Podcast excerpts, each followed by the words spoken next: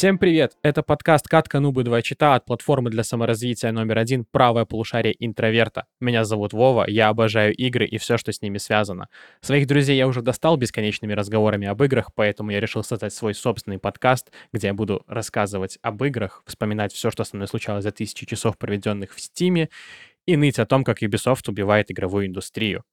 Сегодня у нас тема подкаста связана с играми. Это экранизации видеоигр.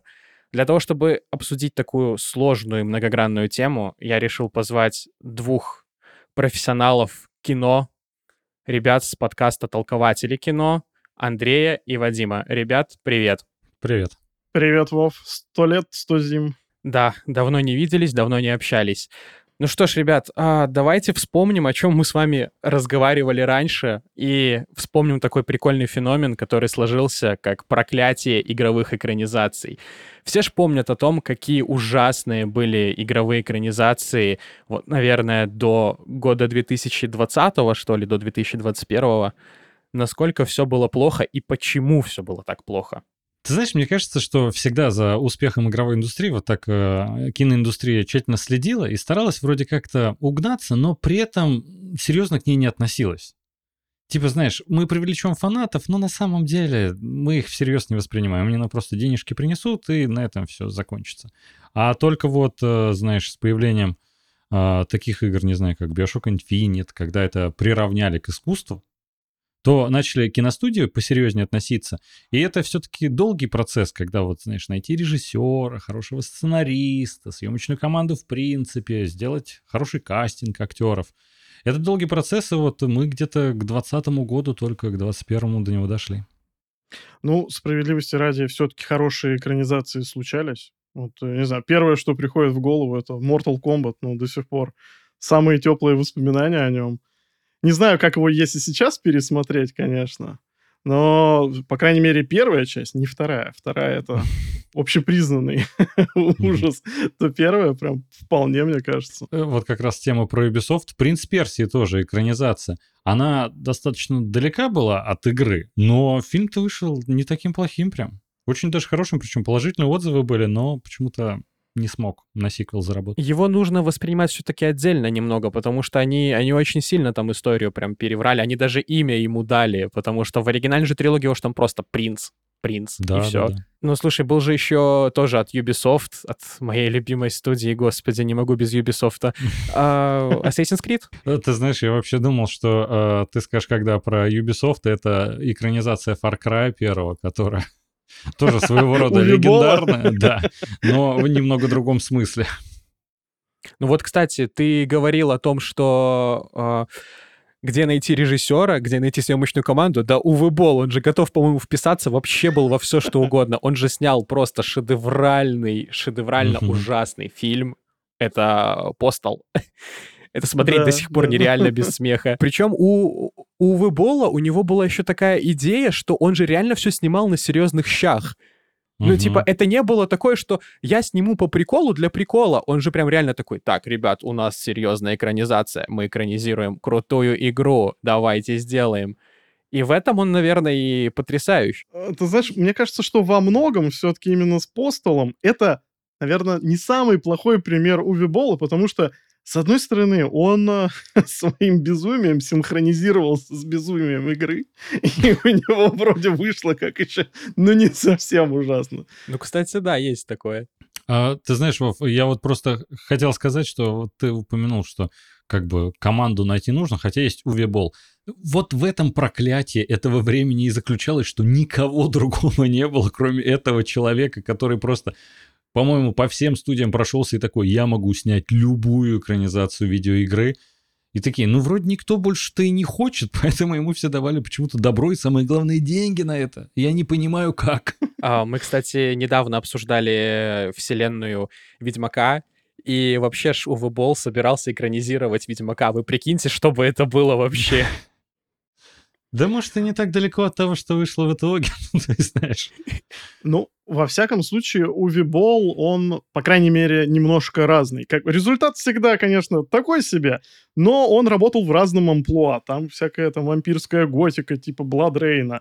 А вот есть какой-нибудь там Пол Андерсон, который муж э, э, Милы Йолович, который вот присосался к этой бедной обители зла, Ну да. которая вообще ну, мало что на самом деле имеет общего с игрой, и у него там все, у него там собственный лор уже, своя вселенная и все дела, там какие-то просто э, громкие имена он там дергает из игры и вот эту франшизу доет. Но, как понятно, это не могло продолжаться вечно. Вот, кстати, вообще, как мне кажется, основная проблема э, всех этих экранизаций старых, которые были вот там, ну, условно говоря, до 2020 года берем, что они такие, ну, мы берем название от игры, и даже концепцию можем не брать. Ну, то есть, в принципе, нам одного названия достаточно, и поэтому всегда выходило как-то криво. Сейчас с этим уже как-то, ну, относятся с большим уважением к фанатам, потому что понимают, что фанаты в большинстве своем будут смотреть, будут хвалить или ругать. Но ты прав, долгое время, в принципе, игры считались как э, низкий жанр, да. Да. То есть это какие-то там очень тупые такие, ну, несложно сочиненные э, сценарии, какой-то там не слишком богатый лор. Но в основном у меня такое ощущение, что э, такое впечатление складывалось именно у людей, которые сами не, не были геймерами. А с учетом того, как росла индустрия, то, что она там переросла уже все остальные развлечения, да, там только одни, один мобильный гейминг сколько бабла собирает в Мгм. год. А, то есть, естественно, выросло уже то поколение киноделов, которое, ну, это, скажем так, было частью их уже. Я представляю, как экранизировали бы, например, мобильные игры, там, типа Clash of Clans какого-нибудь. А я прям удивился. С языка снял. Я только что думал, экранизация Clash of Clans, вот что нас ждет лет через 20, когда вот Ну, уже все тайтлы экранизируют, и такие, пора переключаться на мобильные игры. а, главное, чтобы не в три в ряд. Да, Сага. Сода Краш, Кон- ну, вы поняли, в общем. Да-да. Не, ну слушай, это можно было бы, кстати, прикольно замутить спин Мстителей, где Танос э, сидит и играет, короче, э, камнями бесконечности, типа, и собирает их три в ряд, и там испаряется постепенно какая-то часть вселенной. Мне кажется, я только что придумал крутой концепт игры. Вов, я бы не удивился, что такая мобильная игра есть. Вы знаете, я вот сейчас подумал, э, в этом году вышла, вышел фильм, который назывался «Тетрис». Но это про создание игры все-таки. Но забавно, что как раз, знаете, я такой подумал, это прям вообще недалеко, это вот прям уже достаточно рядом. То есть не надо даже десятилетия ждать, как будто год-два, и мы услышим об этом уже, даже увидим. Мы, кстати, как-то обсуждали, у нас был первый выпуск подкаста на тему «Делают ли игры людей жестокими?» И вот вы прикиньте экранизацию Тетриса, где, короче, строитель сумасшедший сошел с ума, и он строит блочные дома, короче, и вот они ставятся, и он их разрушает. Или сантехник, который ходит и убивает черепах и грибы просто потому что. На грибах. Вот реально прям с языка снял. Я прям такой сижу, такой, надо про Марио сказать. Да-да-да, классика. А вы же, кстати, помните, был, а, была первая экранизация Марио, и она, кстати, была довольно-таки... Она была по-своему смешной, и, она- и даже там был какой-то такой киберпанковский такой стиль, классный, интересный, какой-то сочный прям. Э, Там монстры очень такие, знаешь, в стиле старых черепашек-ниндзя, ну, кинематографических, которых. Там же типа такого был, да-да-да. Знаешь, мне иногда кажется, что там даже, э, ну, если не декораторы, то какие-то костюмеры, гримеры, не, не знаю, реквизитчики это были вот прям э, из какой-то одной студии. Да, помню, помню.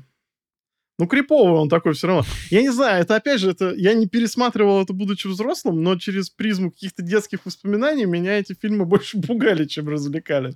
Ну да, особенно в Марио там этот э, был, помню, такой в э, этом, в, черном плаще чувак. Мне кажется, что когда рисовали Мистера Икса для Resident Evil 2, наверное, вот отталкивались от, от этого, как от референса. Вполне. возможно, да.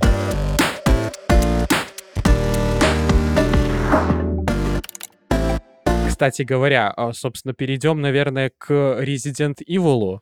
Мне кажется, что это, наверное, франшиза. Кстати, вот ее реально экранизировать, то есть если так просто прикинуть, ее же довольно просто экранизировать. Там Мгм. и геймплей довольно-таки кинематографичный, и сама по себе игра, там, она не какая-то сложно сочиненная, она не тянет, конечно, на какой-то крутой блокбастер, но, тем не менее, там, там неплохой лор, неплохой сюжет, ее можно очень легко экранизировать. Но зачем Пол Андерсон начал вот свое что-то гнуть? Хотя, согласитесь, даже первый Resident Evil был так себе. Но на момент выхода, мне кажется, он был норм. Особенно, когда ты не играл сам в игру. Но на тот момент, допустим, когда я посмотрел фильм, там, то есть первый, второй, особенно второй, мне прям даже больше понравился. Я даже в кино ходил на него. А, будучи вообще никак не причастным именно к самому геймплею игры, я не представлял, что там вообще такое.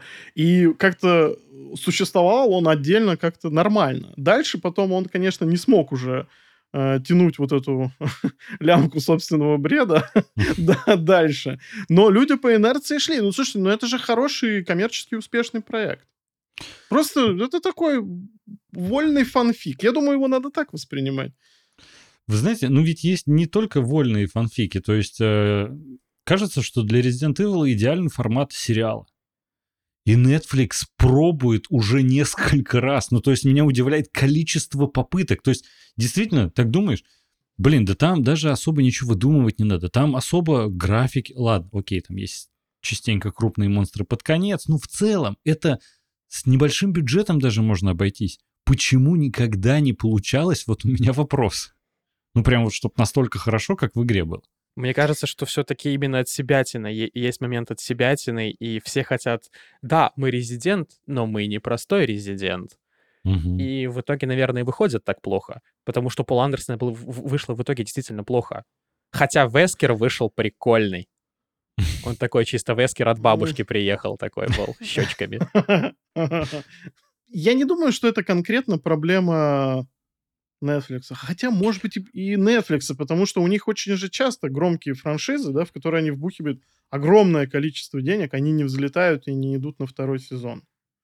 Мне вот кажется, что, в принципе, вот этот, э, эта тема от себя, на которую добавляют, и это всегда такой, знаете, двоякий вопрос. С одной стороны, а кому интересно смотреть прям полное повторение игры? Ну, то есть, знаете, вот, например, э, вышел Last of Us. И все такие, клево, прям как игра. И сидишь такой. И у всех один и тот же вопрос был, например, после первой серии, которая была больше всего приближена к игре. Такие, а зачем это смотреть, если это настолько, как в игре? И как будто если ты делаешь Resident Evil, ну, даже не то, что Resident Evil, любую экранизацию, ну, нужно как-то что-то экспериментировать, добавлять от себя или вообще делать спин -офф. Вот, например, а, Кадзима же а, сейчас, по-моему, снимают а, сериал по Death Stranding и он является продюсером, он сказал то, что это сюжет, который будет в сериале, он не будет вообще ни в одной игре. Потому что зачем вам смотреть, во-первых, как человек просто ходит э, с мешками какими-то, но с другой стороны, в этом есть логика, потому что хочется, чтобы лор шире становился, ты его узнавал с новых сторон. Это же как раз прикольно. Но просто, наверное, нужно звать тогда людей, которые приложили руку к оригиналу.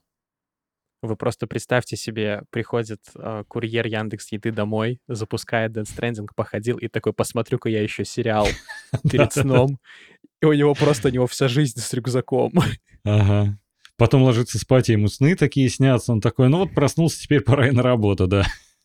Интересно, а кто вообще чемпион по количеству экранизаций? У меня такое ощущение, что резиденты прям вполне, наверное, входят э, в какую-нибудь тройку.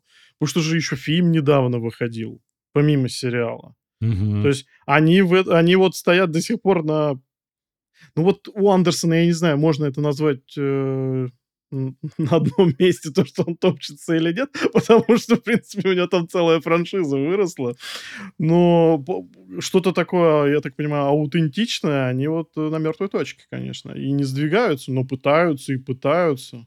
Слушай, наверное, да. Э, Resident Evil рекордсмен. А, а у них же выходили по Резиденту, получается, э, вот это вот куча фильмов Андерсона. Да, их около семи или восьми. Потом выходила провальный вот этот фильм, который очень странная компиляция первой и второй части, которую мы тоже обсудим только чуть позже. Это с Амелом, да, младшим? Да. Ага. А потом ужасный сериал от Netflix, и потом после этого у них же еще есть их именно фильмы, которые сам э, Capcom делает.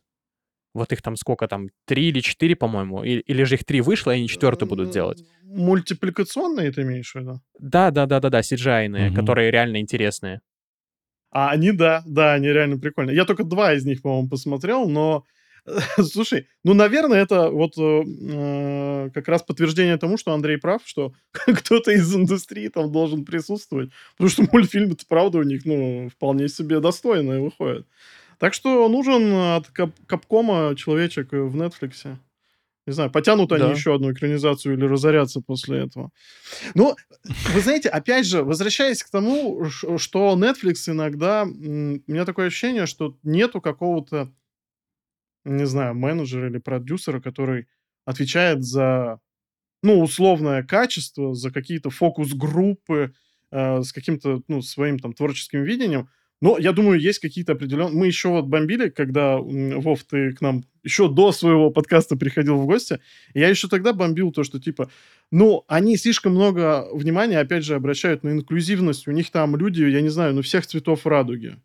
Ну, то есть там э, у меня было просто такое ощущение, что э, они как будто бы не пытаются набрать супер талантливый каст. Они собираются набрать каст такой, чтобы кому-то угодить. То есть мне кажется, что во многом, в принципе, э, это не совсем правильный подход э, к производству любого фильма.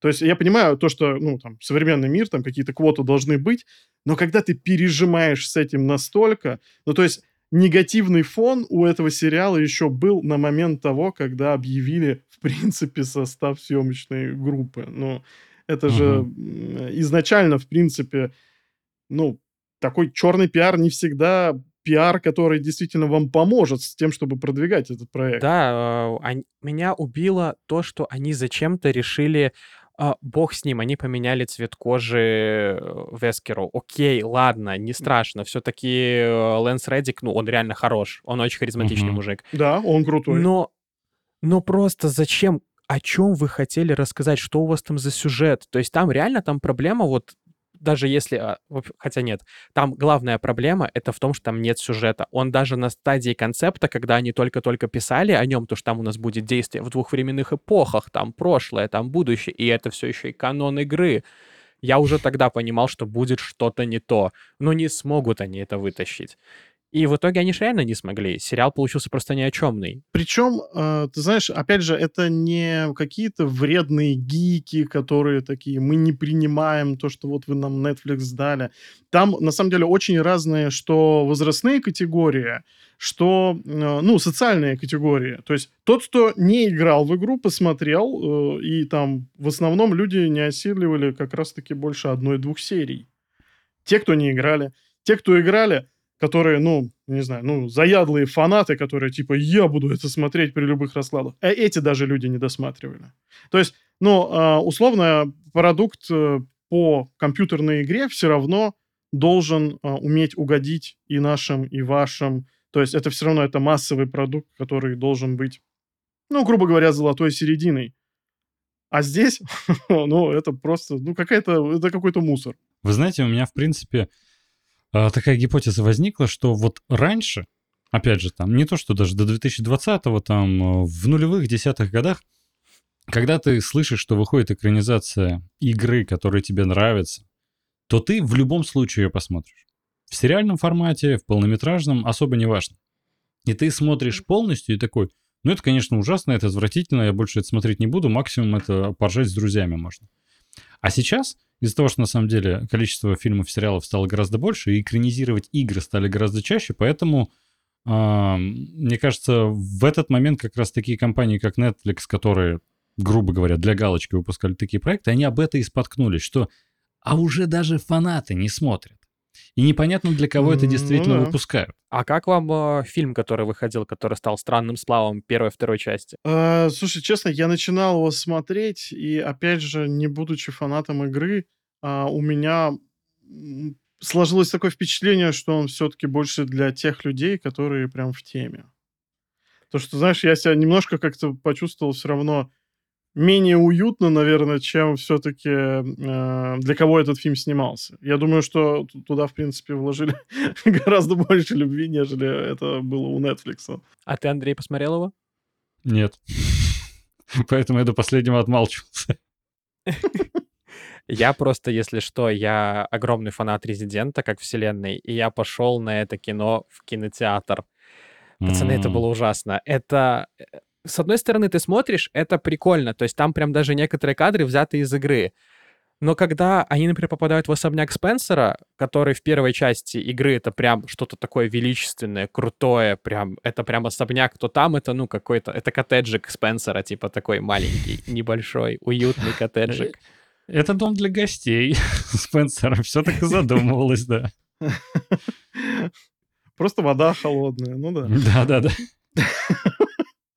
А вы же играли вот э, в ремейк Resident Evil 2, который выходил? Нет, Да, и 2, и 3, и 4. Мне на самом деле ремейки как раз это, знаешь, что э, не то, что вернули любовь, у меня просто в те времена, когда они выходили, ни компьютера, ни консоли не было, не мог я как-то насладиться всем этим. А вот с ремейками это прям эпоха для меня настала, и я в восторге. Э, Ты ж помнишь, насколько был крутой Леон Кеннеди, вот, что во второй, что в четвертой части? Да, да, да, конечно. Это практически Джон Уик. Ну вот, а теперь прикинь, что его, э, его в новом фильме сослали в Ракун-Сити, короче, за то, что он э, прострелил анус, короче, своему напарнику там вроде бы, или типа к чуваку в учебке. это не фигура речи, Да, да, да, там прям, это прям проговаривается. Это неожиданный поворот. Так. Да, это, знаешь, это не то, что стоит обдумать, это стоит даже пережить немножечко. Я вот про Анус, конечно, не помню, возможно, не досмотрел или не, или не понял юмора. Но мне казалось, что он специально так как-то странно снят. Он вообще, правда, действительно очень какой-то, ну, ну, странный. Не знаю, нет у меня такого прилагательного. Я думал то, что это, ну, какой-то такой вайп для людей как раз э, фанатов. А вот э, ты мне открыл сейчас глаза, что нет. Я думал, что это как раз-таки обыватели обвалили ему так рейтинг. Я даже представляю, что обвалил на самом деле рейтинг. Простреленный анус, как никто другой может обвалить рейтинг, если честно. Я даже не знаю успешный фильм с простреленным анусом, который бы вот заработал большой указ. А, ребят, если вам понравился фильм Resident Evil, который выходил вот в 2020 каком-то году, пишите об этом в комментариях. Мы хотим посмотреть, чем вам все-таки он понравился. Пожалуйста, дайте свое развернутое мнение, потому что для нас это просто ад какой-то. Слушай, Вов, ты знаешь, ты, ты меня прям, я не знаю, забайтил его посмотреть. Да, аналогично. Что-то прям вот как какой-то обратный эффект сейчас произошел. Да-да-да. Такой, ребята, это ужасный фильм. Блин, это надо глянуть. Ой, я представляю, что это, грубо говоря, знаешь, когда ты слышишь, что, э, не знаю, вот, например, сейчас Джеймс Ган э, собирается снимать нового Супермена, и он э, лазерными своими, вот этими лазерами из глаз прожег кому-то анус, я прям, я точно это посмотрю. Ну, то есть это совершенно обратный эффект лично на меня сработал.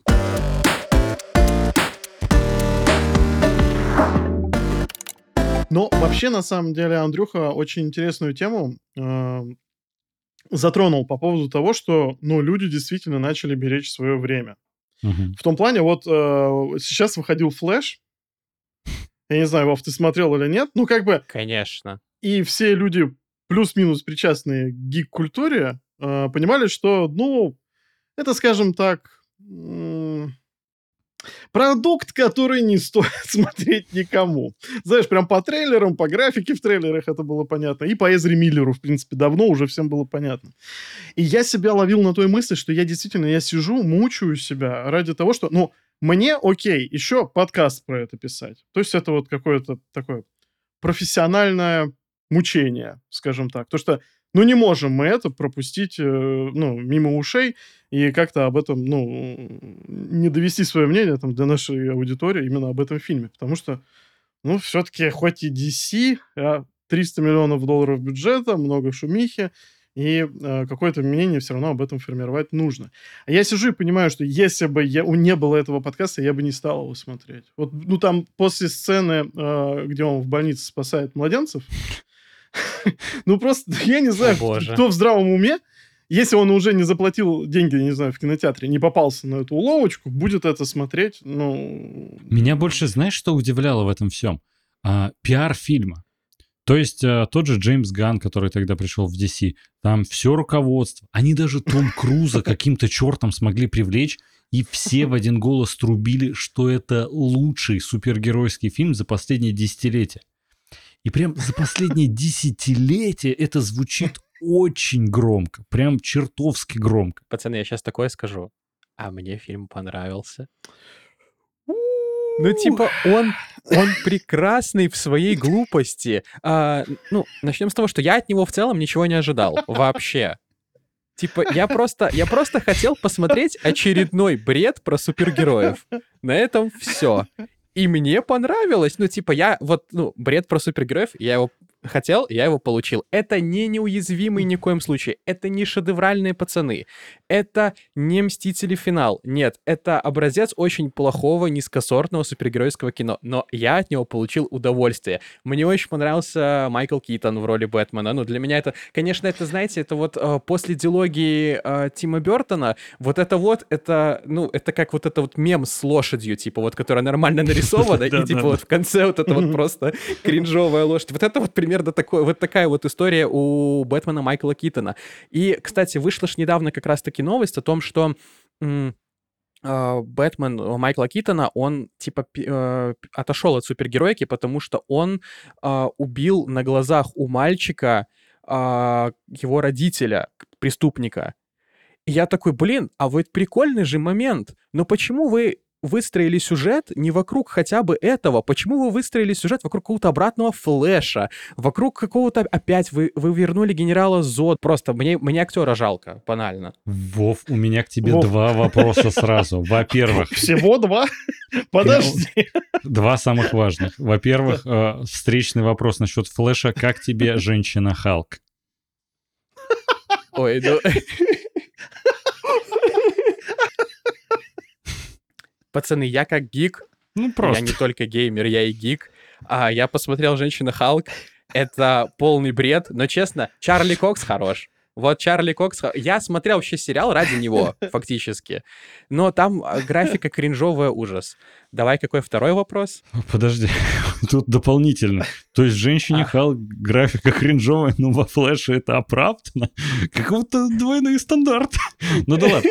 А, второй вопрос — это насчет знаешь, Майкла Китона, э, я, во-первых, немножко в шоке, что, знаешь, типа, он убил какого-то преступника, но при этом Эзра Миллер к нему приходит такой, айда нам помогать, он такой, айда. А, но по поводу Бэтмена, я, кстати, с Вовой солидарен. Я не говорю, что это прям какая-то шикарная арка, но вот мы с Андрюхой на нашем прошлом стриме как раз это обсуждали, и я считаю, что это по крайней мере, именно часть этого фильма не до конца позор, как остальное. Вот, Вов, смотри, что объяснял Вадим мне на стриме нашем прошлом.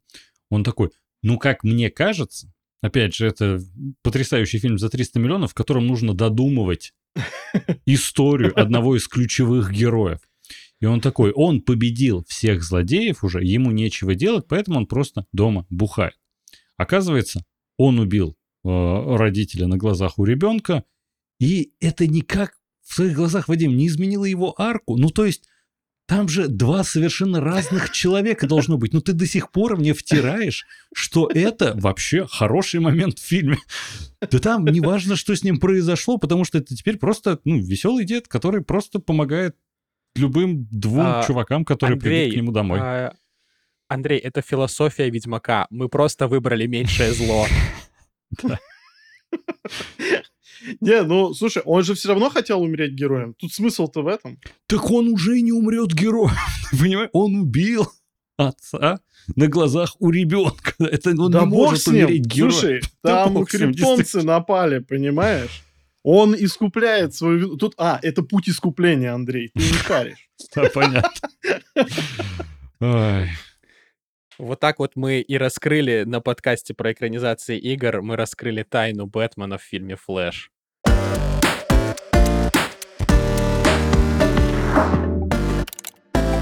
А, давайте вспомним экранизации Mortal Kombat, которые мы уже сегодня упоминали.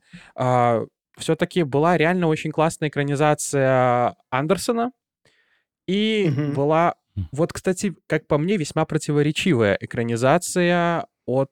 О, господи, как там режиссера это звали? Вот, которая выходила там в 2020 году вроде бы. Или в 21 ну, ну, понятно, да, да. Да, но я забыл тоже имя режиссера. В целом-то экранизация вышла, да, она вышла противоречивой, но там есть рейтинг R.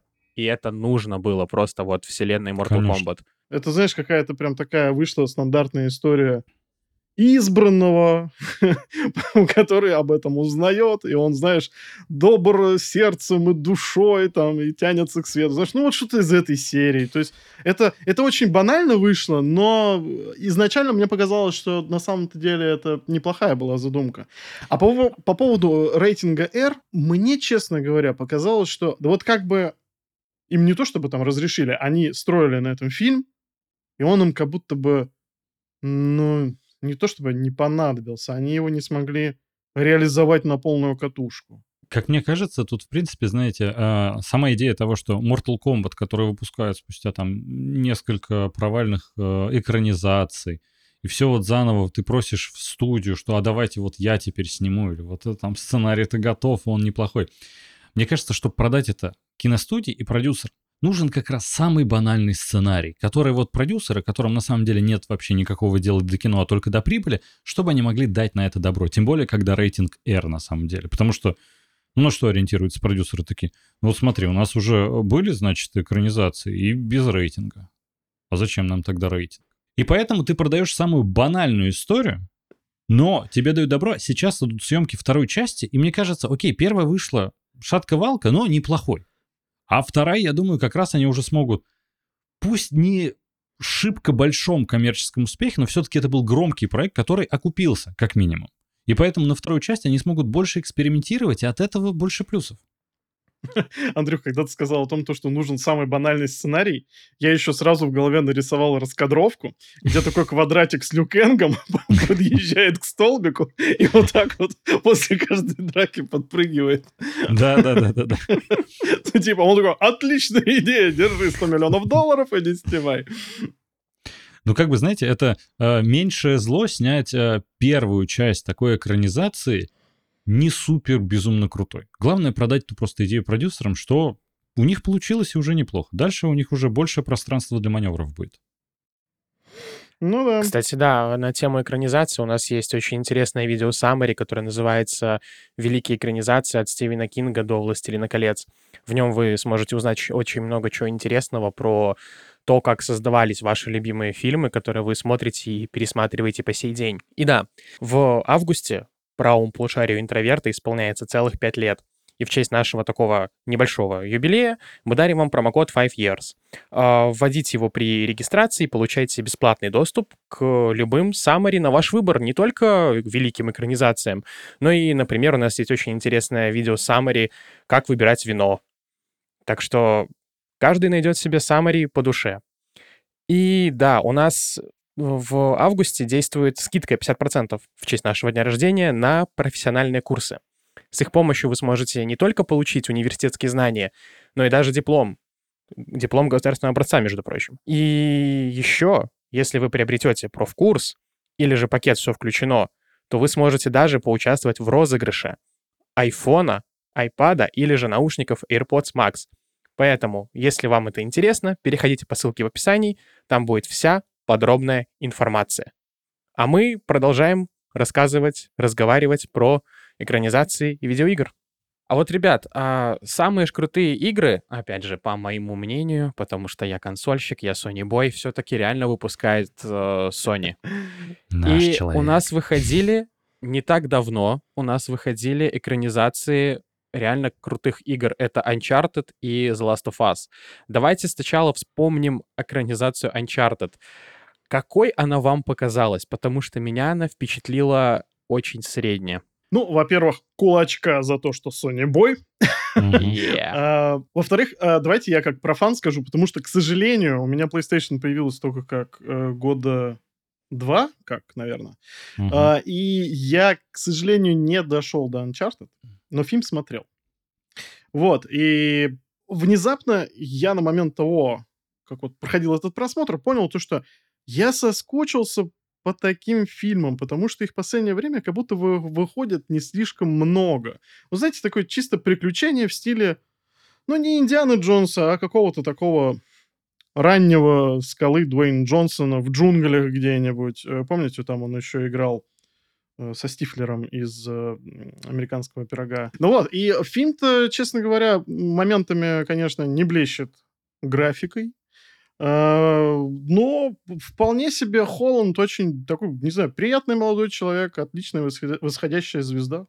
Да или уже, наверное, полноправная звезда такого прям Да, нового A. Вот. Марк Волберг внезапно. Ну, мне, в принципе, больше нравятся его такие несерьезные роли, нежели когда он пытается из себя там вот э, выдавить какую-то там тяжеловесную драму. То есть в какой-то более, в более каком-то таком комедийном амплуа мне гораздо больше нравится. И Мгм. вообще о фильме у меня впечатление, ну, самые приятные, потому что я понимаю, на что он рассчитан. Это такой стандартный летний блокбастер для такого, знаете, ненавязчивого отдыха в кинотеатре в какой-нибудь летний день. Поэтому по вайбу, не знаю, мне он вообще очень понравился. Фильм, кстати, вышел зимой, Вадим. Да.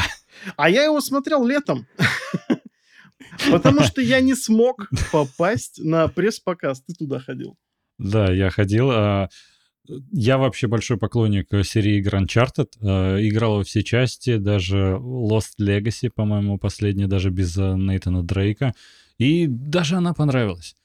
И ты знаешь, у меня вот такое впечатление сложилось двоякое. Я изначально, когда посмотрел, такой, блин, ну это как-то, не знаю, даже не- можно или нельзя назвать Uncharted. Как будто Малк- Марк Уолберг, он вроде прикольный, но это же вообще не Салли. Как будто Том Холланд, Вообще. да вроде клево играет, но как будто не Натан Дрейк. Потом думаешь, ну может это не в самом начале своих вот этих взаимоотношений, и потом покажут их развитие. Даже есть замечательная сцена после титров, когда у Марка Уолберга уже усишки отросли как будто. Это, И- это, это, конечно, кринж. Я прям с этого смеялся. Это, знаешь, клевый эффект. Они, он когда гавайку надел, фирменный стиль Сали вообще. Сигарой, по-моему, даже был. И вот знаешь, такой смотрю, сцена после титров мне даже больше, наверное, дала вот этого чувства, что это все-таки Uncharted. И я жду продолжения. Я думаю, оно обязательно выйдет, потому что фильм был коммерчески успешным. И это как раз, знаешь, вот вышло в тот период, когда про экранизации игр ведь вообще не говорили ничего хорошего. И вот Uncharted вышел, мало кто что ждал вообще хорошего. И э, я большей части остался доволен. Хотя, не знаю, если пока слушатели не смотрели э, новую миссию невыполнима, но там есть сцена из Uncharted 2, которая просто вот, не хочется сказать, слезали, а вдохновились. Сцена из начала Uncharted 2, и это потрясающе. Ого. Сама игра настолько кинематографичная, что вот э, Том Круз все-таки решился это сделать, и вышло потрясающе. Поэтому у меня двоякие ощущения остались, в целом больше положительные, и прям хорошие ожидания от продолжения. Вот. Но это все усы, получается, да, у Уолберга под финал. Гавайка, усы и сигара. Вот ну все, и меня все, Андрюху подкупить. убедили, да? Ты поиграй, посмотришь на Сале, вот тогда поймешь. Э, Я предлагаю э, сделать э, такой дипфейк и, короче, вместо Холланда взять лицо Нейтана Филлиона и посмотреть, насколько фокус-группа будет довольна. Ты знаешь, с Нейтаном Филлионом выходили несколько даже, по-моему, несколько, ну или хотя бы, по крайней мере, одна, По-моему, фанатские, да, да, выходили какие-то. короткометражка, где он снимался прям. Вот он, Натан Дрейк, все, потому что, ну, с него как будто срисовали этого персонажа, и э, все пищали от восторга, Вадим, это, это шедевр просто. А Мне, кстати, Uncharted как-то... а, Он меня, с одной стороны, порадовал, потому что я все части проходил, и вот этими вот буквально слизанными один в один сценами из игр, то есть и- у меня словил какую-то ностальгию. Но при этом Мгм. я и расстроился, потому что, ребят, ну серьезно, ну вы ж могли бы уже сделать что-то вот уникальное. Оставили бы вот эти вот классные моменты на экранизацию уже непосредственно э, игр, а здесь уже бы сделали что-то свое. Ну, как будто бы у вас не хватает креатива. Но в то же время я дикий фанат а, «Сокровищ нации» с Николасом Кейджем. И мне О, да. очень сильно не хватает подобных приключенческих фильмов. И Uncharted, кстати, хорошо эту нишу занял. Слушай, ну а вот сцена в конце Uncharted, когда они на летающих кораблях сражаются, ну такого же в игре не было. Это вот, ну как раз они такие, надо сделать какое-то безумие, потому что каждая серия игр Uncharted заканчивается каким-то безумием просто, ну таким, в хорошем смысле. Когда ты прям смотришь, ну, откровенно даже физически невозможные вещи происходят уровня, наверное, форсажа, ну ты такой, да я все прощаю, потому что эмоции захлестывают, и это очень э, классно сделано. Ну, то есть, знаешь, кинематографично. Ну, вообще, да. И тут, когда вот эти корабли э, сражаются в воздухе, я прям такой смотрю, да это прям в духе серии. Ну, то есть, прям как будто прочувствовали и решили сделать что-то похожее на свое. И, кстати, я вот что заметил, они даже в фильме, вот этот вот лудонарративный диссонанс, который есть в игре, что э, Нейт у нас вот такой вот благородный чувак. Ты, когда играешь, ты расстреливаешь всех, но главного злодея нет. Э, я все-таки э, парень хороший, я как бы пацифист, поэтому я никого не буду стрелять. И они даже в фильм это сделали, потому что там он, он там как-то, вот вроде как у него есть огнестрел, но он им как-то вот, по крайней мере, я, я его просмотрел, когда он только выходил. И вот угу. по своим воспоминаниям, вот такое чувство, что у него, да, у него есть пистолет, но он его использовать как-то вот как-то серединки на половинку. Типа каких-то ботов мы покрошим, конечно, угу. но главного злодея не, вы что, как это? Мы все-таки хорошие. Ты знаешь, просто, ну это же всегда а, мы сами как зрители становимся заложники таких ожиданий, потому что, ну, вот вспомни, например, а, не знаю, если ты играл, ну, скорее всего, играл, как эта игра могла пройти мимо тебя, Хогвартс Легаси. Uh, я смотрел, как играли. ну, uh, я просто... Я вообще, я, я не фанат Гарри Поттера, вот здесь, uh-huh. конечно, такое признание. Но я смотрел, как играли, и uh, я даже девушке помогал проходить, потому что я фанат Dark Souls, я их не, я их не прошел, только Bloodborne проходил. Но у меня, короче, mm-hmm. выработался вот этот вот момент, что ударил, откатился, ударил, откатился, да, и там был да, какой-то да. фрагмент, она, короче, не могла пройти, и я такой, так, что тут делать? Такой, так, покажи мне самую базовую атаку. Она такая, сюда. Я говорю, уворачиваться как? «Э, сюда. Сейчас, смотри. Mm-hmm. И я просто сел такой, тык-тык-тык. Игра, вот прям видно было, что игра как будто бы она не под это заточена. Игра заточена под комбо магии, а я такой просто, мы пойдем простым путем, мы чисто воин из Dark Souls, и просто перекат, удар, перекат, удар, и все, я прошел. Самое главное, что дефолтный удар используешь, потому что я тоже такой сел играть. Она такая, ну вот там вот это вот заклинание надо, вот это вот у меня еще там, ну а там же меняешь вот эти раскладки. Да, да, да. И, угу. и я такой сижу, я такой, да я просто с перекатами просто завалил всех пауков, я такой, все, пока. Так вот, э, просто, знаете, там есть момент, когда главный герой, он же волшебник из Хогвартса, все профессоры на него практически молятся, он вот э, просто должен всех спасти, он самый хороший человек на планете, но в геймплее тебе приходится просто заваливаться в дома к другим людям и обворовывать их. И это сильно бьет по восприятию. Ты такой, я играю не за хорошего чувака. Вот там заходишь в дом, там девушка может какая-то есть, ты подходишь к ее сундуку, забираешь оттуда все деньги и уходишь. И такой, это не может быть хороший волшебник. Это, наверное, какой-то последователь будущего, ну, как потомок Волан-де-Морта. Да, воровство, бог с ним. Там же ты запрещенные заклятия при, применяешь как бы при профессорах каких-то. Они да. такие, да все нормально. О, хорошо, что мы их победили. Ты, Авана Нет, так, э, ребят, ребят, это ж прошлое. Это же прошлое. Типа, это как бы там их, там еще они не запрещены. Ну, там, ну. там на самом деле проговаривается, что типа ты, если что, никогда это не используй, и в геймплее ты используешь, и профессор поворачивается. Какой ты молодец, ты так всех круто победил. Я такой, вот знаешь, то же самое с Uncharted с фильмом, если бы Том Холланд всех убивал направо и налево, ты такой, вроде, конечно, парень-то хороший, но как-то это не, не по-христиански, что не знаю. Ты как это вообще делаешь? Вот такой же бы эффект сработал. В этом плане круче всех, э, вот прям достойный христианин, это Вин Дизель, который не убивает в конце плохих парней, он там, он не знаю, половина города, там, Рио, там, в руинах лежит просто. Да. В конце мы не будем убивать злодея, потому что он присоединится к нашей семье. он как бы, он поглощает просто все. Да. Или он сам попадает в аварию и умирает из-за своей ошибки. Но Вин Дизель и семья никогда не виноваты. Форсаж. Ну и вот, и поэтому, а. знаешь, мне кажется, что если бы Том Холланд, ну, всех направо и налево стрелял, к этому потом было бы больше претензий. Так они как-то обошлись с этим нормально. Ну вот, кстати, ты сейчас э, рассказал про то, что в Хогвартс Легаси ты можешь всех обворовывать, а вот если бы ты мог надевать ведра на головы NPC, тогда можно было бы спокойно обворовывать. Привет, Скайрим. Фанаты Скайрима, пишите в комментах, сколько вы потратили миллионов лет на прохождение Скайрима. И, и купили ли вы, ли вы все 10 версий? Да-да-да, на всех э, консолях и устройствах, которые только поддерживают. Мне кажется, мы сейчас такими темпами призовем на наш подкаст Тода Говарда «Слышь, купи». Да-да-да. Ты знаешь, на самом деле, вот эти все э, всегда условности, которые описываются в сюжете, как вот э, Натан Дрейк вроде убивает, но как-то не всех. Круче всего, опять же, ну, мы всегда будем возвращаться к Ubisoft, но Far Cry 3.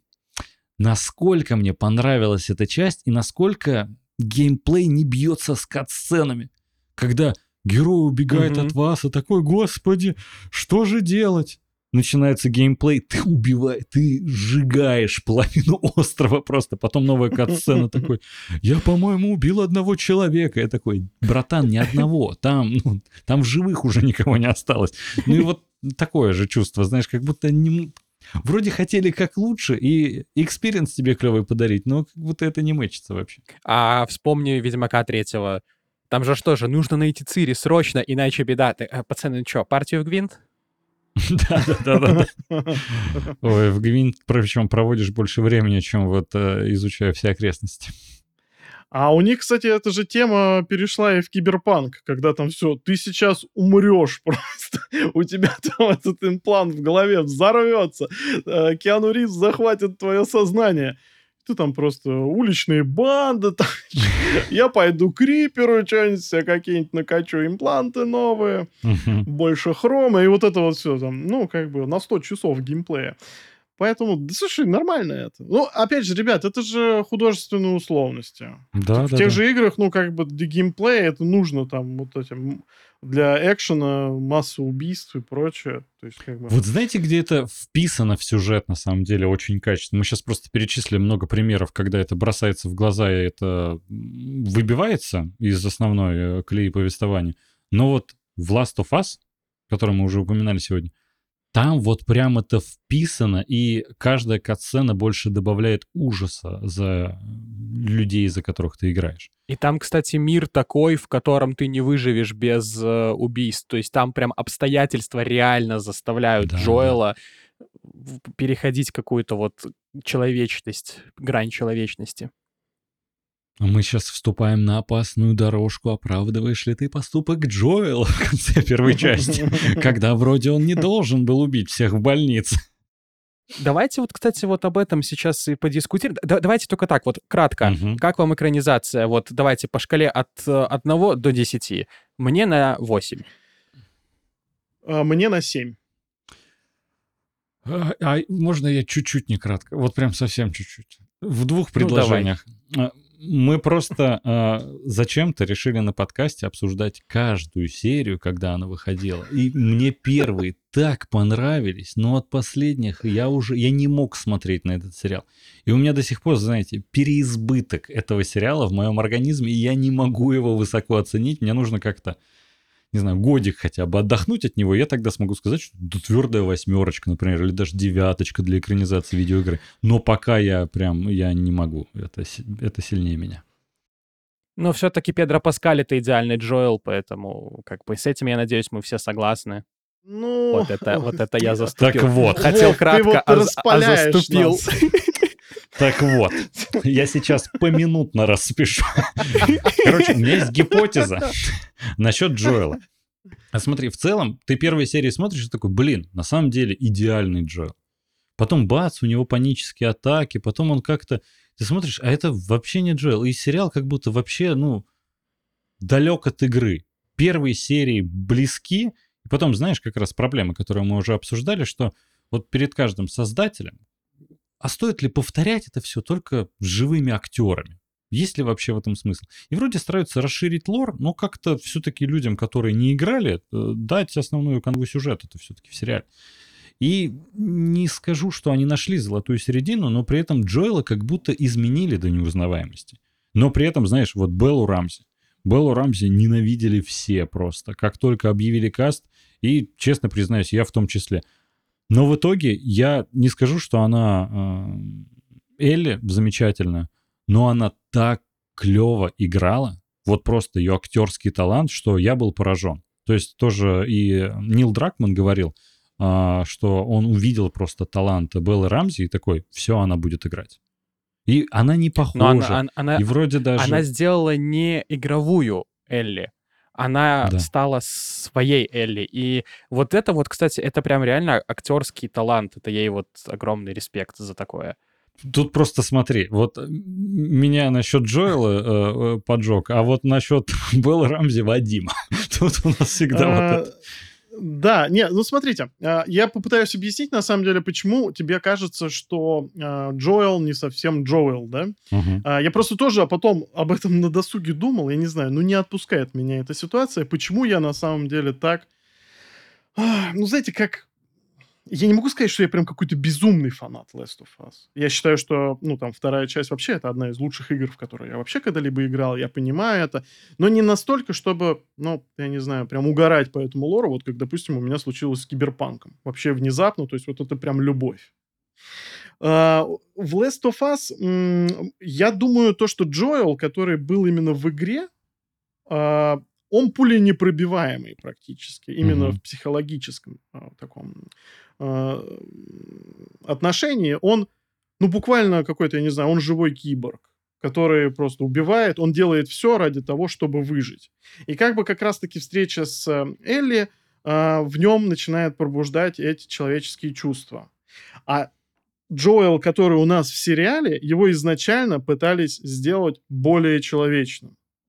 И, но почему-то сделали да. это такими странными вот художественными мазками, как э, вот это вот э, панические атаки. Зачем они там были нужны? Я, честно, я до конца, я так и не понял. Возможно, это какой-то гениальный ход, который будет во втором сезоне как-то более раскрыт. Потому что нам это показали и оставили нас с этим жить. То есть, если они как-то не Да-да-да. вернутся с- к этому чуть попозже и не объяснят, в чем была причина, ну, тогда я уж не знаю. И смотрите, Педро Паскаля, его втискивают в образ Джоэла. То есть ему вот этот вот лакированный шлем из волос вот буквально делают, как в игре. Его пытаются снимать так, как чтобы он выглядел, как Джоэл из игры. Его прям вот... э, когда есть Николай Костер-Валдау, э, есть э, Хью Джекман, которые по типажу подходят гораздо больше. Но я понимаю, что бог с ним, с Хью Джекманом, но тот же Вальдау, я думаю, с удовольствием бы принял участие. Но а- они вот по типажу очень подходят. Педро Паскаль в жизни, ну, не шибко подходит, но его втискивают при помощи грима, там, причесок, одежды. А, и здесь они стараются соответствовать игре. Но в случае с Элли они не пытаются ее втиснуть, я не знаю, подкрасить или еще как-то. Ну, давайте откровенно смотреть на вещи. Ну, девчонка не красавица. Актриса потрясающая. Но, э, как я и говорил в нашем подкасте, во многом, понимаете, когда ты живешь в таком мире постапокалипсиса, где человек человеку волк, где постоянные опасности, где, ну, извините, э, там, с молоденькой девушкой могут сделать все, что угодно, особенно с такой симпатичной девчонкой, а, есть все равно момент вот этого отыгрыша, то, что вот Джоэл видит этот прекрасный, ну, грубо говоря, цветочек, который нужно защищать. И здесь эти смыслы абсолютно пропадают именно в сериале. То есть это совершенно с этой стороны не работает. Так А у работает. меня, кстати, не было вообще такой идеи насчет того, что Элли такой прекрасный цветочек, который нужно защищать. Ну, как-то вообще... Я, я вот, вот этот вот момент, я его просто не увидел в игре. Просто сам Дракман говорил о том, то, что они э, не пытались, господи, не сексуализировать. Ну, короче, они пытались сделать Элли типа изначально в игре не симпатичной, чтобы типа, у- типа, у- да. Отталкивающей, да. По мне так, ну, это чистой воды он лукавит.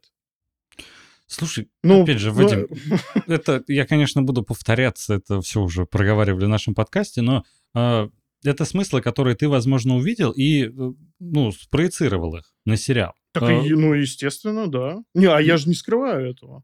Многие просто не увидели, и поэтому такая метафора для нас и не работала. В основном люди э, хейтили выбор Элли из-за ее внешности. Ну, Конечно. просто потому, что она, ну, вот, некрасивая девушка. По, по мнению, там, огромного количества хейтеров, которые там уничтожали там в комментариях, горели. То есть я-то не с этой точки зрения это все рассматриваю. Я рассматриваю это с точки зрения смыслов. То, что чем это мне мешало, допустим, при просмотре. Мне вообще ничего не мешало при просмотре я прям с кайфом, с удовольствием я посмотрел каждый понедельник с субтитрами, прям как вот Мгм. отработал, и вот у тебя обязательный кусок дня. Мы еще просто, знаешь, а, мы не то что обсуждали каждую серию, мы еще зачем-то смотрели на стримах каждую серию, и потом записывали отдельный выпуск подкаста про каждую серию. Я не знаю, зачем мы это придумали и для чего. Ну, поэтому, знаешь, у меня до сих пор... Вот это я прям вспоминаю, господи, когда выйдет второй сезон, чтобы мы забыли вот про первый и перестали про него говорить. Мне кажется, вы просто сами больны каким-то кардицепсом. Да, Потому что другого вполне ответа я не вижу. Возможно. Ну, короче, в сухом остатке, а, чем сериал мог быть лучше? А, Дракман сказал то, что в э, как раз-таки адаптации именно сериальной он хотел больше сосредоточиться на судьбах людей, да, э, на психологической составляющей и прочее, прочее, раскрыть эту трагедию. А, И поэтому у нас так будет мало экшена. А экшена сильно не хватало в сериале. Прям вообще, ну, Вот, э, кстати, да. буквально преступно не хватало Мгм. экшена. И вы знаете, что м- меня удивляет? А, С учетом того, то, что а в игре недостаточно было трагедии. Вот когда ты спускаешься в канализацию, видишь вот это погибшее поселение с мини-детским садом, вот эти детские записки, это недостаточно трагедии, это недостаточное изучение, э, ну, как бы, постапокалипсиса, то, что люди пережили там. Вот здесь, кстати, я тебе хочу сказать, что э, у меня лично, когда я проходил Last of Us первый раз, а я его проходил, это был как раз-таки 13-й год, и я даже купил себе PlayStation 3 тогда. А, и я вот эти вот моменты, я их почему-то не считывал. То есть для меня э, это была потрясающая игра про Элли и Джоэла. Все. То есть все остальное я вот как-то... Опять же, это 13-й год был, это мне было 17 лет. То есть это на 10 лет младше, чем сейчас. Как бы поэтому неудивительно, что я это не считал, потому что и опыта игрового как бы как будто бы было мало, и я на игры смотрел под другим э, углом, но я просто вот этого не считал. И как раз-таки в сериале мне вот это вот дали, мне это показали, и это круто. Слушай, Вов, сто процентов нужно перепроходить. Не, Тем правда. более э, ремастер вышел вот э, Мгм. там. Э, Я, знаешь, что хотел сказать? У меня, кстати, тоже такое было. Вадим, вот ты перечислил э, драматические моменты в игре, которые тебе запомнились. Я их вообще не помню. Я, кажется, тоже больше пробегал игру и, типа, знаешь, по катсценам узнавал как раз отношения, ну, взаимоотношения Элли и Джоэла. А, ну, слушайте, ребят, это неудивительно, то, что я это все помню, потому что, опять же, я играл в нее два года назад, ну, будучи, ну, как бы сформировавшимся Мгм. взрослым человеком, то есть я как раз-таки весь этот э, постапокалипсис прочувствовал, то, что там происходит, ну, полная дичь, там действительно все очень плохо, то, что люди, ну, разве что, ну, с чем можно сравнить? Ну, что-то типа э, с комиксовыми, не знаю, с ходячими мертвецами, вот что-то типа такого. Потому что там тоже, э, ну, как бы, в сериале все вышло грустно, но в самом комиксе как раз-таки изучение человека как э, такого загнанного животного, вот э, во многом Last of Us это идейный именно продолжатель э, в таком зомби-грибном сеттинге только. Я э, словил один такой вот нарративный момент, который я вот хорошо помню именно по второму Last of Us. Это, по-моему, это уже как, как раз-таки эпизод, когда вы за Эбби играете, и вы заходите в одну из квартир, и там э, лежат, ну, естественно, уже, уже там, по-моему, даже скелеты, и там разложенная партия в ДНД. И вот тогда, в этот момент, М. мне что-то прям так сердце защемило. Слушай, ну там же полно таких моментов, как там э, тоже ты там находишь там не то повешенную женщину, не то она просто умершая. И э, на другой лока, ну ты находишь бумажки, то что она там то ли беременна, то ли еще что-то, она там ждет своего мужчину, а труп мужчины ты находишь там сильно позже на другой локации Мгм. и ты понимаешь то, что он не донес эти лекарства. То есть ты вроде бы как бы ты вправе а, играть это как в обычный такой, не знаю, шутан от третьего лица. Экшончик, просто условно, легкий там. экшончик. Да, экшончик, да, пробегать и все. Но если ты изучаешь записки, ты можешь просто что-то прочитать, у тебя что-то ёкнет в сердечке, а, ты уже вроде бы как бы у тебя это почти сейчас сотрется из памяти, потому что ты дальше двигаешься по игре, у тебя есть основная сюжетка, и вдруг нечаянно на следующей локации ты находишь подсказку к той истории, которую ты увидел ее уже. То есть, в принципе, там ткань именно вот этого сюжета, она и так очень плотно переплетена, то есть изучение, что в первой части, что во второй, изучение вот этого как раз-таки э, человеческого ужаса и его э, способности к разрушению всего вокруг, они очень хорошо показаны. Поэтому я не могу понять, почему Дракман так уперся в драму именно в сериале. У меня больше всего претензий к этому. Он не смог соблюсти просто баланса. Я хочу вернуться как раз к экранизации э, сериала. О, сериала, господи. Э, экранизация игры в формате сериала. Вот, Вадим, я с тобой согласен. Знаешь почему? А, по мне, что не удалось в сериале? Так вот, главную драму показать, чтобы у зрителя вызвать вот это чувство, что а оправдываешь ли ты поступок Джоэла или нет, а потому угу. что он в сериале неплохой человек. Он не убивает вот эти десятки, сотни, тысячи людей. Он не старается всеми силами выжить. Потому что ты убираешь все перестрелки, и выходит, что просто, ну, мужик ходит с такой приемной дочкой, скажем так. И все. В конце ее забирают. И такой, да Джоэл должен всех их перебить, чтобы повернуть. Естественно. А главный конфликт игры ведь на самом деле заключался в том, чтобы вызвать у человека вот это чувство, что а хорошие ли я поступ, поступки действительно совершаю. И в сериале как раз это отсутствует. Но, понимаешь, опять же, там очень много смещен фокус на второстепенных персонажей, на да, добавленных да. персонажей.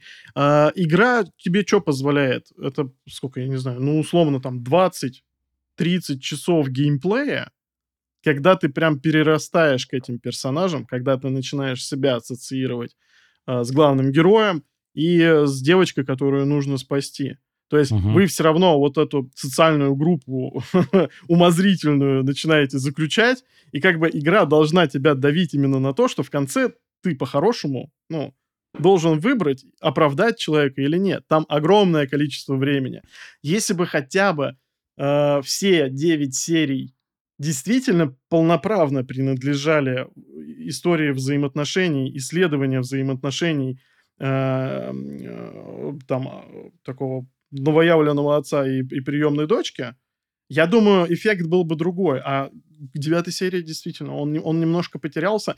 Скажем так, для геймеров, я думаю, зашло нормально. Для людей, которые смотрели, ну, вообще не прикасались к Last of Us до этого, ну, вот как, я не знаю, вот Женя у меня, она такая, она просто не смогла прочувствовать именно, ну, вот эту всю химию, которая между ними должна была родиться. Кстати, да, и причем эту ж химию они даже подчеркивают через геймплей, когда ты там периодически э, Элли используешь, там где-то ее подсаживаешь, чтобы она тебе лестницу скинула. То есть угу. а, химия между персонажами показана не только в роликах, но и непосредственно в игровом процессе. И это, кстати, вот э, очень классно, потому что ну, давайте будем честны, не все бы так смогли. Вот, например, если вспомнить Resident Evil 4 оригинальный, ну, там Эшли, ну, это просто тушка какая-то, которая за тобой бегает. А вот в ремейке, кстати, там вот уже как-то чуть больше химии между ними. Она прям, она прям лучше ощущается.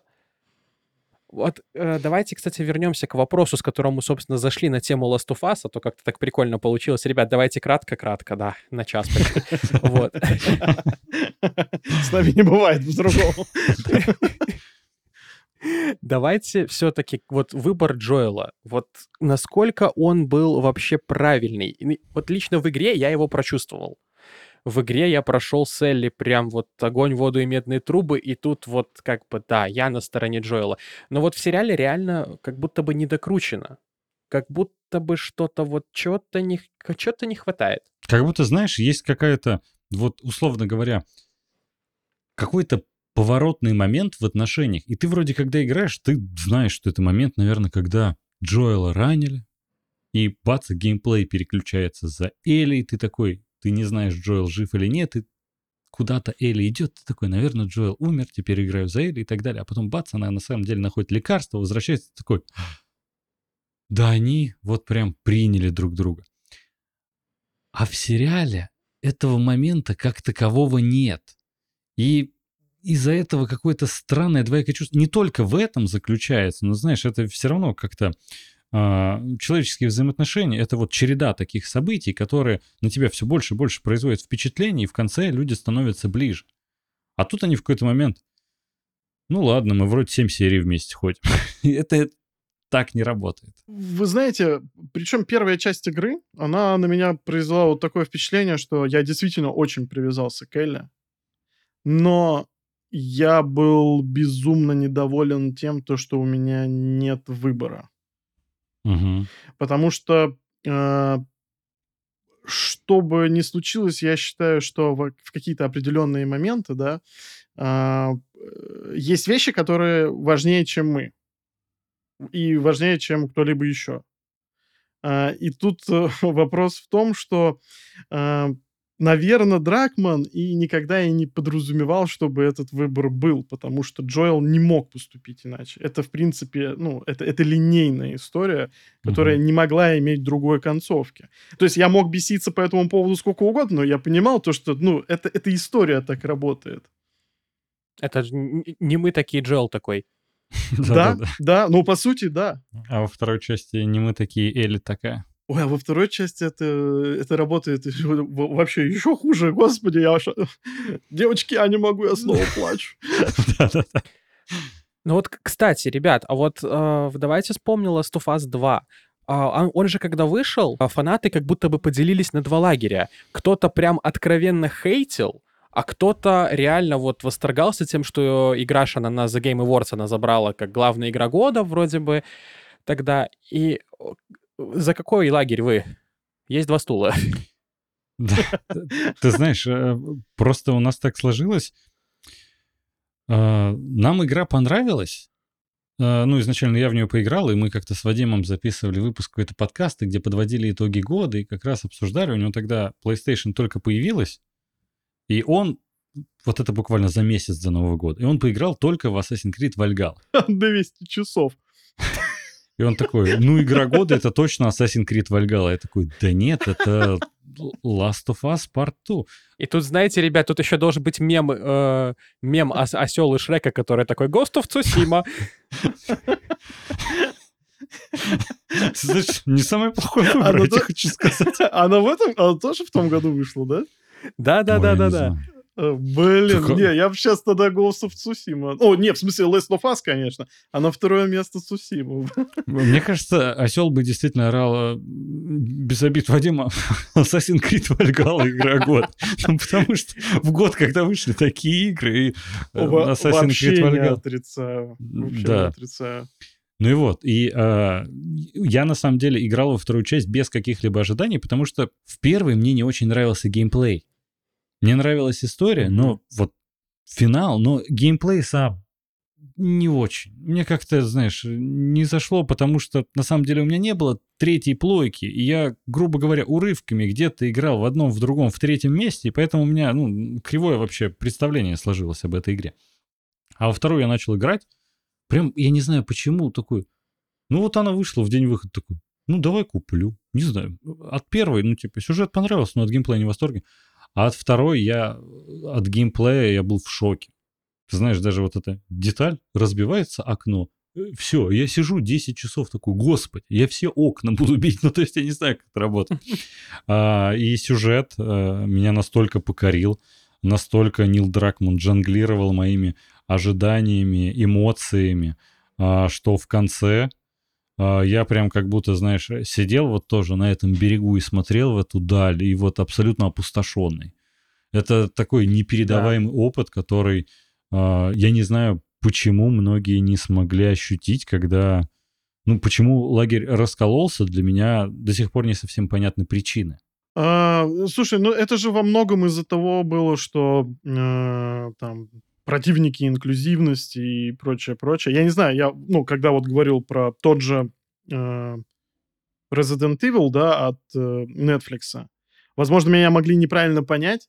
Э, я против того, э, никогда эта инклюзивность присутствует. Я против того, когда это делают не от души, топорно и э, просто как тупое перечисление фактов того, чего бывает в мире, понимаете? А как раз-таки в сюжет Last of Us все, что возможно, обывателю может казаться таким э, экзотическим, да, допустим, да, инклюзивным, оно же, э, оно же ма- максимально сложно прописано. Мгм. И все, что там есть, все объясняется. Оно прям вплетено в историю, и оно Ну идет да. на пользу рассказанной истории. Это не просто для того, чтобы было, это именно вот грамотное вплетение. И я вот, кстати, а, я, вот я за такую вот репрезентацию вообще кого-либо в искусстве. Это все должно быть не просто для того, чтобы что-то показать, а это все должно играть на пользу сюжету, геймплею, я не знаю, рисовке Конечно. комикса, чего угодно. Это все должно влиять на твой общий опыт, а не казаться как пятая нога у собаки. Это Согласен. вот знаешь, чаще всего с теми же проектами Netflix это ощущается, как будто вот они написали сценарий такие, а теперь мы этих персонажей им поменяем, там, не знаю, пол, ориентацию, все что угодно. Они вот уже на написанном произведении. А Мгм. в Last of Us э, второй части чувствуется, что изначально писалось, изначально это задумывалось. И поэтому я не совсем могу понять. Ну, то есть, я понимаю хейт, который возникает насчет некоторых сериалов, когда там, не знаю, а, насчет русалочки тоже. Окей, ну я могу понять, почему многих там, не знаю, детские вот воспоминания, детский вот этот э, любимый мультфильм у кого-то вот изменили э, внешности такие, не принимают. Ну окей, ты, ты не принимаешь, может другим понравится. А тут, когда отлично прописанный сюжет, люди-поклонники вроде, и отвергают это, некоторые даже не пройдя игру, ну я, честно, в шоке, то, что так все произошло. Мне нравится, что там целые треды создавались о том, как Эбби могла вообще так раскачаться в, Да. в эпоху там постапокалипсиса, а то, что она живет в какой-то нереально огромной коммуне, где не то, что там, не знаю, протеин, там все, там, не знаю, бухают, стрельбище, там производство патронов, я так понимаю, там, наверное, вообще есть все. Ну, не, ладно, по производству патронов это я не хочу быть голословным, я настолько в деталях не помню. Но, короче, это очень серьезная, огромная э, коммуна военизированная, которая, я думаю, во многом э, может на тренировки своих бойцов э, очень разные ресурсы тратить. Да, позволить потратить по-моему, время, силы. Да, и когда Эбби попадает в плен, и как она высыхает, и как, какой она становится без вот как раз-таки этих тренировок, да, ну, по-моему, это как раз-таки ответ вопрос на то, что, ну, как бы она тоже обычный человек. И какой на самом деле в этом есть всем подтекст. То, что когда она вот такая раскачанная, когда там стероиды применяет и все прочее, она в этот момент а, озлоблена. Она только местью и живет. Это единственная мысль, которая волнует. И в конце, когда у нее а, появилась совершенно другая цель, появилась ради кого жить, в ней пропала эта ярость, пропал вот этот запал, который вот вел ее несколько лет по жизни, и она превратилась, грубо говоря, в обычного человека. Я такой смотрю, ну, красиво, это как минимум красиво. И такие, нет, это ужасно, я не понимаю. Разделение лагеря Last of Us из-за второй части для меня самая большая до сих пор загадка. Это в моей голове так и не укладывается. Мне очень нравятся еще, знаете, такие вещи из серии. Вторая часть не канон, я не буду об этом спорить. Типа, че? Ну, спасибо, что поставил меня перед фактом, чувак, ладно. Ну, круто, ты пропустил прикольную историю, молодец. Да, странно. Причем э, история это вообще не про это. История это как раз-таки про месть. Дракман очень круто раскручивает тему мести. Он Мгм. показывает, насколько это реально гиблая, э, гиблая история. Ну да, это это причем, ты знаешь, э, с- Мгм. даже с каким-то таким, я бы сказал, азиатским подтекстом, потому что никто, кроме как азиаты, не снимают такие крутые фильмы там про месть. э, Да, Олдбой как- сразу вспоминается. Да, работы. там очень много всего. Да, да, да. А, и ты знаешь, вот в этом плане, мне кажется, ну, я не знаю, вдохновлялся Дракман этим или нет, но вышло у него что-то внезапно около такого. Но это прям такая, знаете, ну, м- м- монументально страшная драма как раз о том, э, знаете, серии, по-моему, есть такая американская поговорка э, «Задумал месть, рой две могилы», кажется, Мгм. как-то так Да-да-да. она звучит. Вот, Вот, кстати, и я да. думаю, что это как раз-таки вот в этой стезе. Вот как раз то, что вторая часть вся про месть. а, классно, как а, Нил Дракман тебя заставляет в конце перестать ненавидеть. Он тебя в начале игры заставляет ненавидеть, и в конце а, ты сам отказываешься от этого. И это, ну, просто мастерство. Это какой-то гений, потому что когда я сидел в конце, я просто... а, Мы спойлерим или нет? Я так не понял. Короче, в конце я сам не хотел делать то, что игра заставляла, и в этом гениальная А задумка. мне, кстати, Да. а, мне финал игры, он мне понравился вот именно последней сценой, когда она лишилась пальцев, и она Да. не может поиграть на гитаре, и она ее оставляет. Вот это, это на самом деле для Элли, с учетом вообще того, как развивается сюжет э, второго Last of Us, для нее это прям, это очень печальный финал, потому что она ж, э, она ж все играла на гитаре, ее Джоэл учил, а, очень много вставок, акцентированных на гитару. И в финале она приходит в пустой дом, где нету никого. И вот эта вот гитара — это единственное, что есть, но даже это уже не для нее. И в этот момент я... о, идут титры, я откладываю геймпад, сажусь на стул, и все, и я пропал. То есть вот это вот этот вот эпизод, вот он, он настолько, он настолько мощный, он дает такой прям вот мощный эмоциональный запал, что, ну, все, ты, опу- ты опустошаешься, и ты, ты завершил игру, и ты как будто бы сам завершился. Мгм. И Мгм. вот за это я обожаю игры. Так, ребята, все бегом на YouTube, набираем э, Элли играет на гитаре и, всё, и- и музицируем, ностальгируем, вообще возвращаемся в это чудесное действие.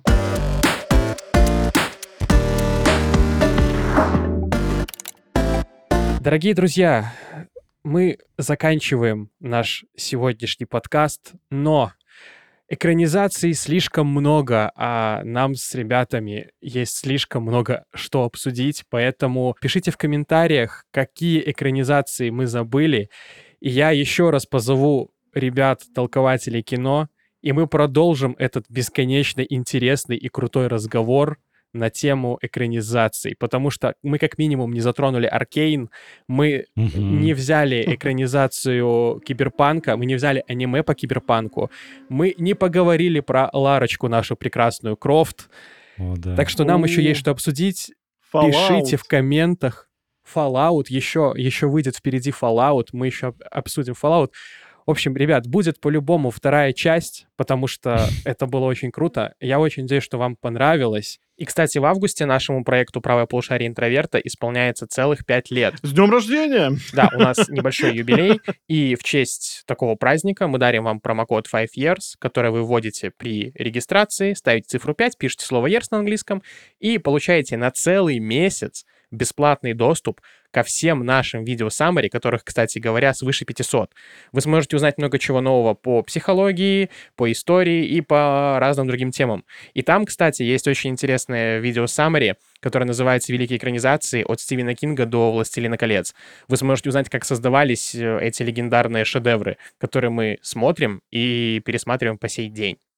А, У нас также еще в августе есть скидка 50% на наши профессиональные курсы. Э, Вы сможете получить новую профессию и даже диплом государственного образца. И в честь нашего дня рождения мы даже устраиваем розыгрыш. Если вы приобретаете профкурс или же пакет «Все включено», то вы участвуете в розыгрыше айфона, айпада или же наушников AirPods Max. Переходите по ссылке в описании, там будет вся необходимая информация. Но вам, ребят, я хочу сказать большое спасибо, что пришли. Было круто, хорошо посидели, хорошо поговорили.